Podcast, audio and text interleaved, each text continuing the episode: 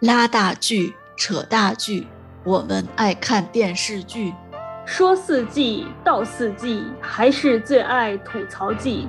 欢迎来到新一季的废物点心。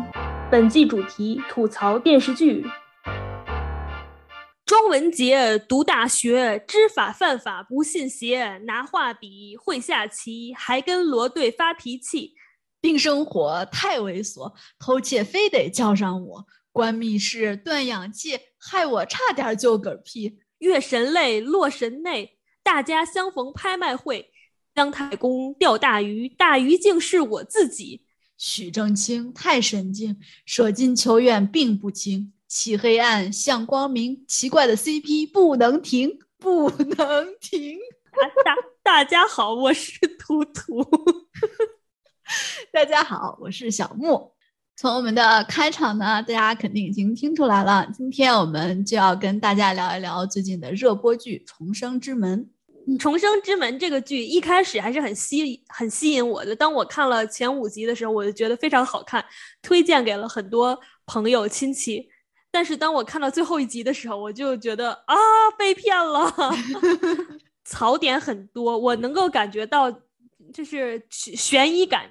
前五集的悬疑感拉得非常好，所以这么吸引我。但是没想到这个故事就是完全就是一堆槽点，就槽点太太多了，也不知道从何开始吐。我们就可以就着我们开头说的这个顺口溜，给大家从从人物出发吧，给大家简单介绍一下剧情，顺便也吐槽一下我们觉得重重点的槽点在哪里。好。那就先从主人公庄文杰开始说起吧。庄文杰就是一个在学，在正在读大学的法律系的大学生，但是他呢，知法犯法。他是出生在一个不太好的原生家庭，他的父亲是知名大盗前刑警队长，没有，这句是我加的。知名大盗庄耀柏，他的母亲呢是在他年少的时候就病死了。所以呢，他是在孤儿院长大的，但是他呢又有很多的爱好，都是他父母带给他的。比如说，他特别喜欢画画，画国画，还很爱下棋。他呢非常喜欢一幅叫做《睡莲》的画，在家里模仿了很多。他也经常去博物馆看《睡莲》这幅画的原作。直到有一天，钟文杰就发现了什么？这幅画竟然被盗了。然后他就向呃高呼。此画被盗，于是就卷入了睡莲被盗案，从此跟警方一起配合。这是我想要吐槽的第一个槽点，就是周文杰，你为什么要读法律系呢？你读法律系，除了让你更清楚你到底犯的是什么法，还有什么用呢？每天在违法的边缘试探，他这个人设呢，我能够理解啊，这编剧是想打造一个。内心很矛盾，又想要不摆脱原生家庭的影响，又想走向光明，同时又很想知道他父亲当年失踪的真相的这么一个人。但是在我看来，庄文杰这个角色写的就是完全是不断的在向违法边缘试探，包括每一次，呃，什么案件他掌握了线索以后，他都第一时间不去，不是第一时间去跟警察分享，而是自己在那里作死。可能是因为他知道自己有主角光环，不会死吧？就对，所以觉得他学法律，其实我都不知道现在大学学法律学什么。但是根据他，因为他是个主角，是吧？他有这么聪明，能够从一点点很小的线索能够推测出来，好像是事情的全貌一样。这种什么犯罪心理学呀，这种东西，这是法律系学的吗？我都已经。不知道你说这算是家传呢，还是 后来学的东西？应该是家传吧。法律系，哎，我也不知道学不学这些，也没读过。但是，但是感觉就是从职业选择来角度来讲，学法律嘛，你就无非是去当法官啊、检察官啊，或者就当律师啊、法务。很显然，这庄庄文杰既然他爸有案底儿，庄文杰他这连政审他都过不了，是吧？法官和检察官之路就被堵死了。你说当律师吧，感觉他天天对犯法充满了兴趣，好像也不太合适。那那他这样的就是这种政审 的情况，他可以去当警察吗？好像警察也不行哎。但是完了，我我我记得剧里面说，就是那个罗队嘛，就说，嗯，什么你底子很好啊，以后什么我们刑警的队伍欢迎你，大大约不是原原剧啊，大概就是这个意思。所以我就想，他是不是以后能当个警察啥的？假如说他要是以后能当警察的话，其实我觉得罗队就是这个电视剧里面塑造的他这个警察的，算什么亦师亦友，也是他的搭档，有时候还闹点小别扭，可能还有点小 CP 感的这样的一个人，可能是他一个比较好的榜样吧。那这个罗队长呢，是刑警队的队长，他负责，比如说不知道，就感觉跟庄文杰所有有关的案子都是他在负责。文物文物盗窃案呀，这些，然后从这些案子里面，他就是看出了庄文杰是一个非常聪明、非常有潜力的人，但是他也能看到，就像你刚才说的，庄文杰的这些纠结，说他到底是要站在黑暗中，还是要走向光明？但是呢，我就要要吐槽一下罗队这个人，他是一个真的，虽然是一个心思缜密，但是日常生活中还。感觉他是一个那种大大咧咧的人，就是有点像硬汉，但是有点逗逼的那种感觉。所以说，当他跟庄文杰说：“不管你过去经历过什么，要想彻底摆脱黑暗，最好的方式就是努力让自己站到有光的一边。”我当时就觉得这句话是他这样的人能说出来的吗？我觉得他要说也是说什么：“哎，不管你过去经历过什么呀，我认你这个人，我愿意交你这个朋友。”这个就很像罗队能说出来的话，但是说的那么文艺，我就觉得好像就是编剧硬塞进去，就感觉跟罗队这个人设还挺不符的，就感觉这个抢了别人的台词，抢了，但是感觉也不知道是谁的台词，感觉就没有一个剧里没有一个人 适合说这样的台词，就感觉这句台词是什么带资进组的，一定要让我被说出来，被谁说都可以。对，而且我觉得这个剧里面，嗯，虽然我是我是挺喜欢罗队的吧，但是就有感觉好多 bug，也不算是 bug 吧，就是感觉，因为这里面他塑造罗队是一个虽然很有能力，但是也有时候会想表现出来他是有点那种逗逼潜质，然后但是他就写到里面，可能比如说他有一次什么马上就。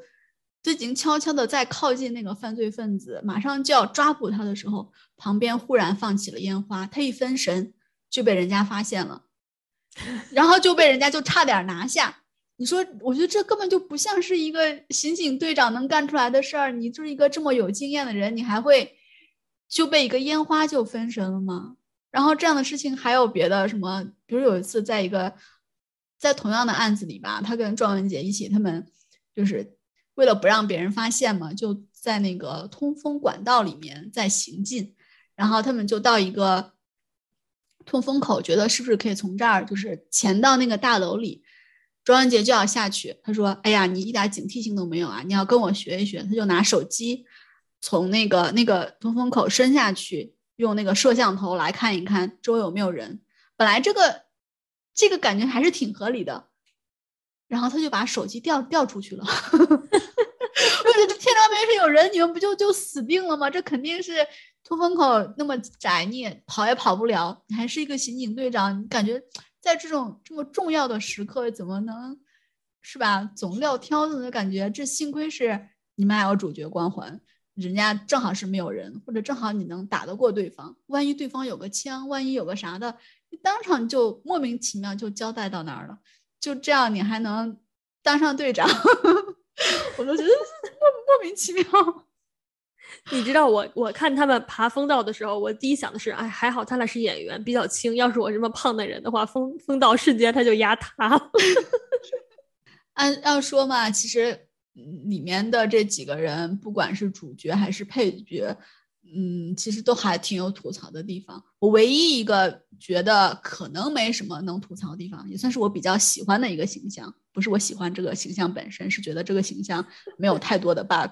就是丁生火，丁生火呢是庄文杰啊，曾经是他爸爸的合作伙伴吧，他俩一起去偷《洛神图》，但是就被他爸爸后来锁在金库里了，然后就被抓坐牢。所以说他还挺恨庄文杰的。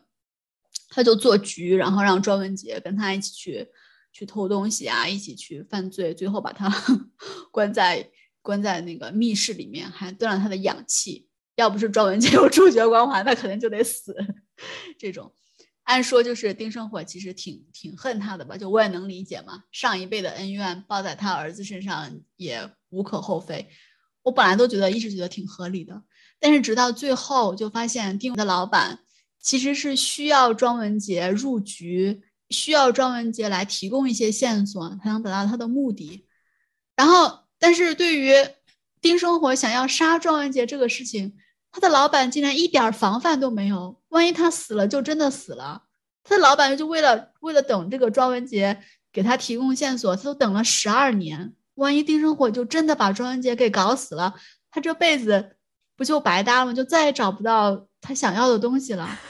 所以说就觉得就很莫名其妙，就觉得你这铺了这么大一个局，你对你手下的这个行动完全都没有点什么掌控，从而让我觉得。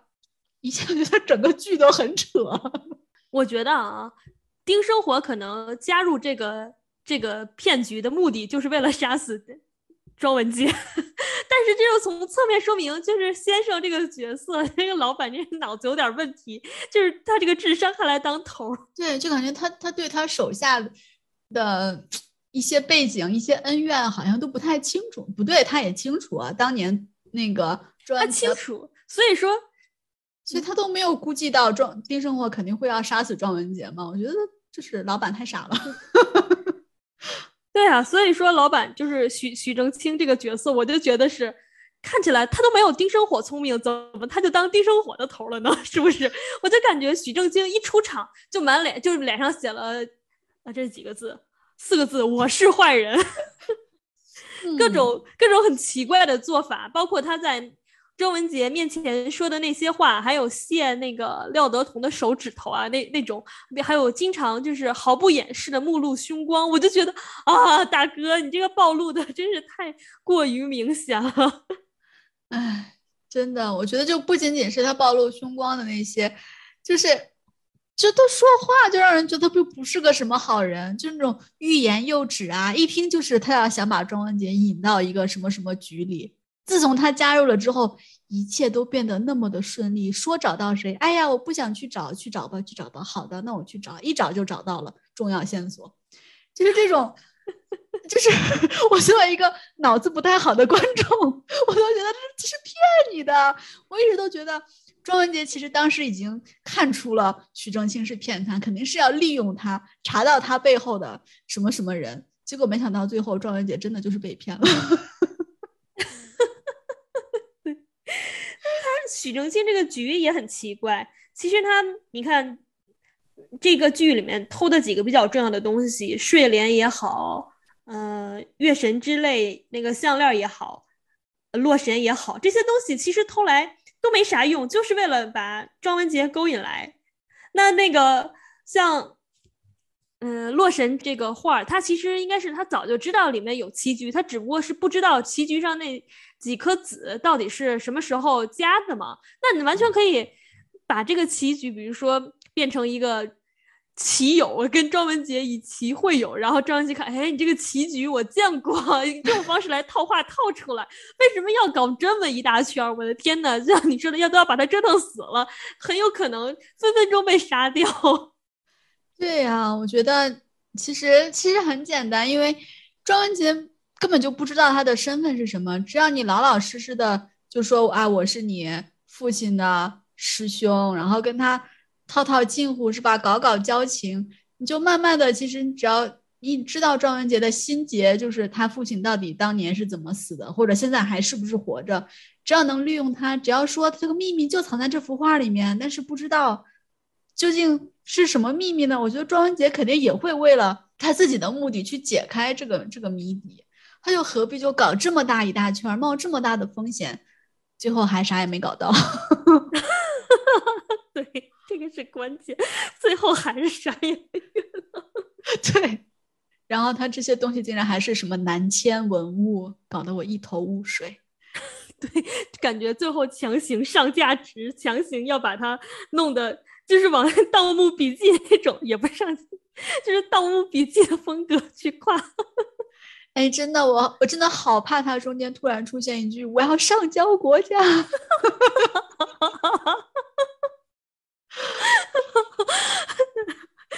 真的太不合理了。本来前面真的是悬疑感拉的非常满，让我我有很多期待，包括人物之间的各种关系的期待。没想到是这样，这个故事如果让我来编的话，我绝对不会这么编。那你来说说你 土土土土版重生之门。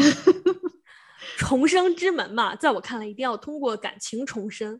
虽然最后一集他也给这个罗队啊，还有庄文杰的 CP 都做了交代，但我觉得他们这些 CP 实在都太没有张力了。如果让我来编的话呢，我会把林芷月编成许正清的女儿。林芷月一开始接近庄文杰是许正清设的局，两个人在，嗯。两个人在不断的接触当中培养了感情，但其实呢，林芷月一直都想要帮他爸爸去套到庄文杰的秘密，可是他最后感情不受自己控制，真正的爱上了庄文杰就反水了。而庄文杰和罗队呢，嗯，如果我来编的话，我会把罗队这个角色呢给改编成女的女刑警队长，刑 刑警队长，然后把苏青这个角色改成男的，是。女罗队跟庄文杰在一起探案过程当中，不断的相互吸引，也成了一对 CP。与此同时呢，苏青也喜欢女男，苏青也喜欢女罗队，于是这四个人就产生了一段纠葛的四角恋。最后的大结局就是，呃，案子破掉了，罗队跟。庄文杰相忘于江湖，庄文杰放下前嫌，跟林芷月在一起。罗队女罗队也跟南苏青在一起了，你看怎么样？哎，不是你这样改编好像武侠剧，但我觉得我这个 CP 就很合理。你看这个剧里面，你不觉得林芷月还有小胖那个角色就很多余吗？就是他们俩，小胖还能帮庄文杰编个改个编码什么的，但是林芷月这个角色就啊这。那有啥意义呢？为什么不能像我这么编呢？就为了让他有个 CP 吗？还是我这么编合理？如果你来编，你怎么编？嗯，我觉得我可能会在 CP 上面做改编吧，因为确实我跟你的想法一样，觉得原著里面、原著里面、原剧里面这两对 CP 真的就好弱啊！就林芷月，你看她作为她的算是青梅竹马嘛，就是。对他的感情好莫名其妙呀！就是小时候我看到别人霸凌他，我没有参与，然后我发现他竟然没有死，竟然就平安坚强的长大了，我就爱上了他，就好莫名其妙。然后那个苏青，你刚才说的，因为可能有的人不知道没有看剧的话，他其实是罗队的同学，然后他升职升的比较快，所以在另外一个单位就职，然后因为庄文杰的案子，他就回来。跟罗队就成了同事，就处处压他一头，但是也是很关心他怎么怎么样，不知道是不是在追他。反正最后所有的人都说：“哎，你们两个怎么样？早点在一起吧。”就是也很莫名其妙的，不知道为啥。如果是我的话，我觉得首先倒也不用搞得那么复杂，就是比如说林芷月就是一个他青梅竹马的，就可能从小就比较。不管是说可怜他还是同情他，就是偷偷的帮助过他，然后慢慢的就长大了。我觉得这样的话，他俩就也算是有点原因，为啥为啥能在一起？那然后苏萱那个角色，我觉得完全没有必要，就随便搞一个他们警队的谁，我觉得那个搞技术的姐姐就不错。富察贵人是吧？贵人对，富察贵人就是曾经的富察贵人，如今的技术小姐姐。还先别说，还别说，这个富察贵人长大了之后还是挺知性的。我觉得他就他就挺好的，就算是那种又文职嘛，还以后还能顾家是吧？就是他们长期发展下来，然后也算是既有战友情，然后又比较暧昧，也不是暧昧吧，就是反正没有挑明的那种关系，但是彼此都已经就是在一起也行的那种感觉。但是呢，就是通过庄文杰和罗队的。就是这这几通过这几次案子，他们之间就建立了这种搭档战友情，加上暧昧，但是他们当然也不会继续往那个什么恋爱的方向去发展，但是他们就决定以后还是要继续搭档。那个庄文杰毕业了之后，就加入加入他们，成为了罗队的好队友。他们就一起携手破了很多很多个案子。多少多少年过去了，什么这两个女生都说我们什么时候结婚呀？然后他们说：“哎呀，等我们破了下一个案子再结婚吧。”然后就结束了，是不是？这种平凡的，就是谁也谁也不失去，谁也不放弃。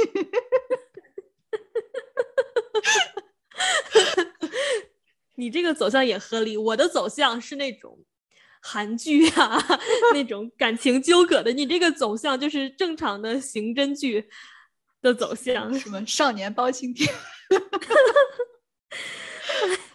不过说真的，现在就是连正常的刑正能做到正常的刑侦剧都已经少到不行了。嗯，真的。所以说，你理想中的刑侦剧是什么样的呢？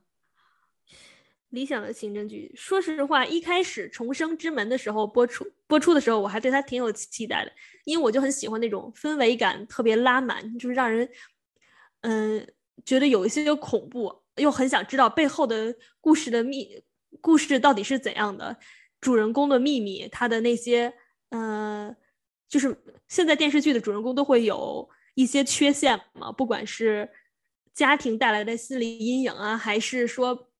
工作当中的心理阴影，就总会想啊，这个心理阴影是怎么出现的，要怎么解决？就想看这种的，像《白夜追凶》《白夜追凶》有一些那种的，或者就是像小的时候看柯南那种啊，看看柯南，我已经忘了为了为什么看柯南了，原来就很想吃，原来就很想知道黑衣组织到底是怎么样。然后我现在看柯南的心情就已经是，哼，老贼，我看你还能怎么瞎编乱造。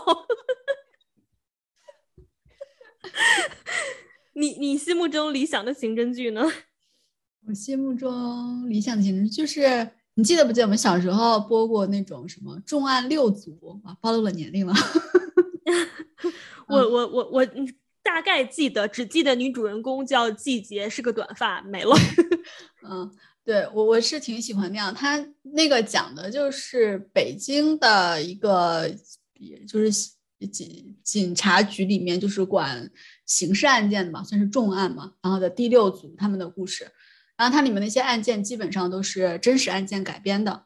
然后呢，当然就是也就是也是那种速度很快嘛，一集一个案子或者最多两集，好像是两集两个案子吧，这种两案并行的这种方式。但是就首先呢，我是喜欢这种快节奏，就是你。破案就破案，你不要给它搞成什么谈恋爱的 狗血剧，你不要加那么多支线剧情，不要像我那个是，就你就你那个能推动剧情也还行，就是有的就就都推动不了剧情，你知道，就是它存在有啥意义呢？就没啥意义，就是为了让它两集变五集。对，因为首先就是我喜欢这种嗯剧情比较明快的，然后呢。嗯，我喜欢，就是我不太喜欢这种，怎么说呢，有点好莱坞式的什么英雄啊，好像啊，我是主角，我就特别聪明，我就有什么超能力，就比如说 像这个 庄文杰，还有之前《猎罪图鉴》里面的那个，我都忘了叫啥了，那个那个画师沈毅，对沈毅，就我当然知道现实中确实是有这样的专家，但是怎么说，就我就是就是。他他这种表现手法就把他们就是太神话了，就让我觉得对现实生活很没有 很没有希望。我觉得我们普通的警察学校毕业的警察们就不能凭借他们自身的素质，凭借自身的经验去好好的破案吗？就一定要那么的依赖这样的专家才能破案吗？我就会觉得，第一是不真实，第二让我觉得我对日常生活很失望。就是某种程度上的矮化了警察实际的形象。其实。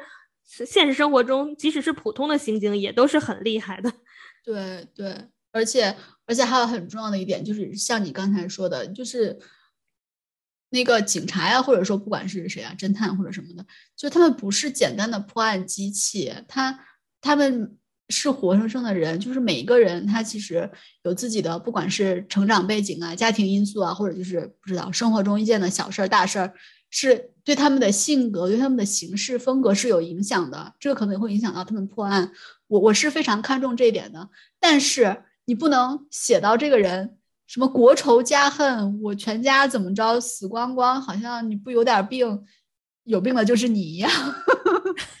咋说的那句话？就是我们我不是孤儿，不配当主角。就 就就，我觉得没有没有必要。其实很多人生活中的一些可能在别人看来不是那么大的事情，但是对他来说真的是能产生就是比较深远的影响的。我觉得关键是在于怎么样让这个人物变得饱满，然后能够让他这个背景对他的行对他的行为方式能够有一个解释。就比如说，其实这个剧里面我还比较喜欢的，但是这个剧说实话没写好。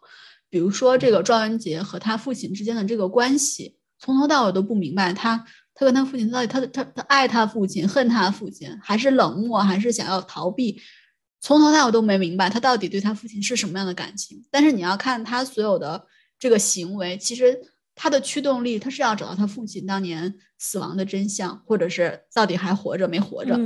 但是你就觉得这个地方就很拧巴，你就觉得他对他产生了影响，但是你又不知道当年他们之间的关系到底是怎么样的，我就觉得，嗯，就，哎呀，就替他着急，就是也包括，就也包括罗队，你看他其实我我觉得，包括罗队和他师傅也是当年，因为他对，因为他没有接到师傅的电话，他很愧疚。但是也不是他没接到电话导致他师傅死了，对吧？但是就觉得又又又有点刻意，就觉得哎呀，就也也不至于。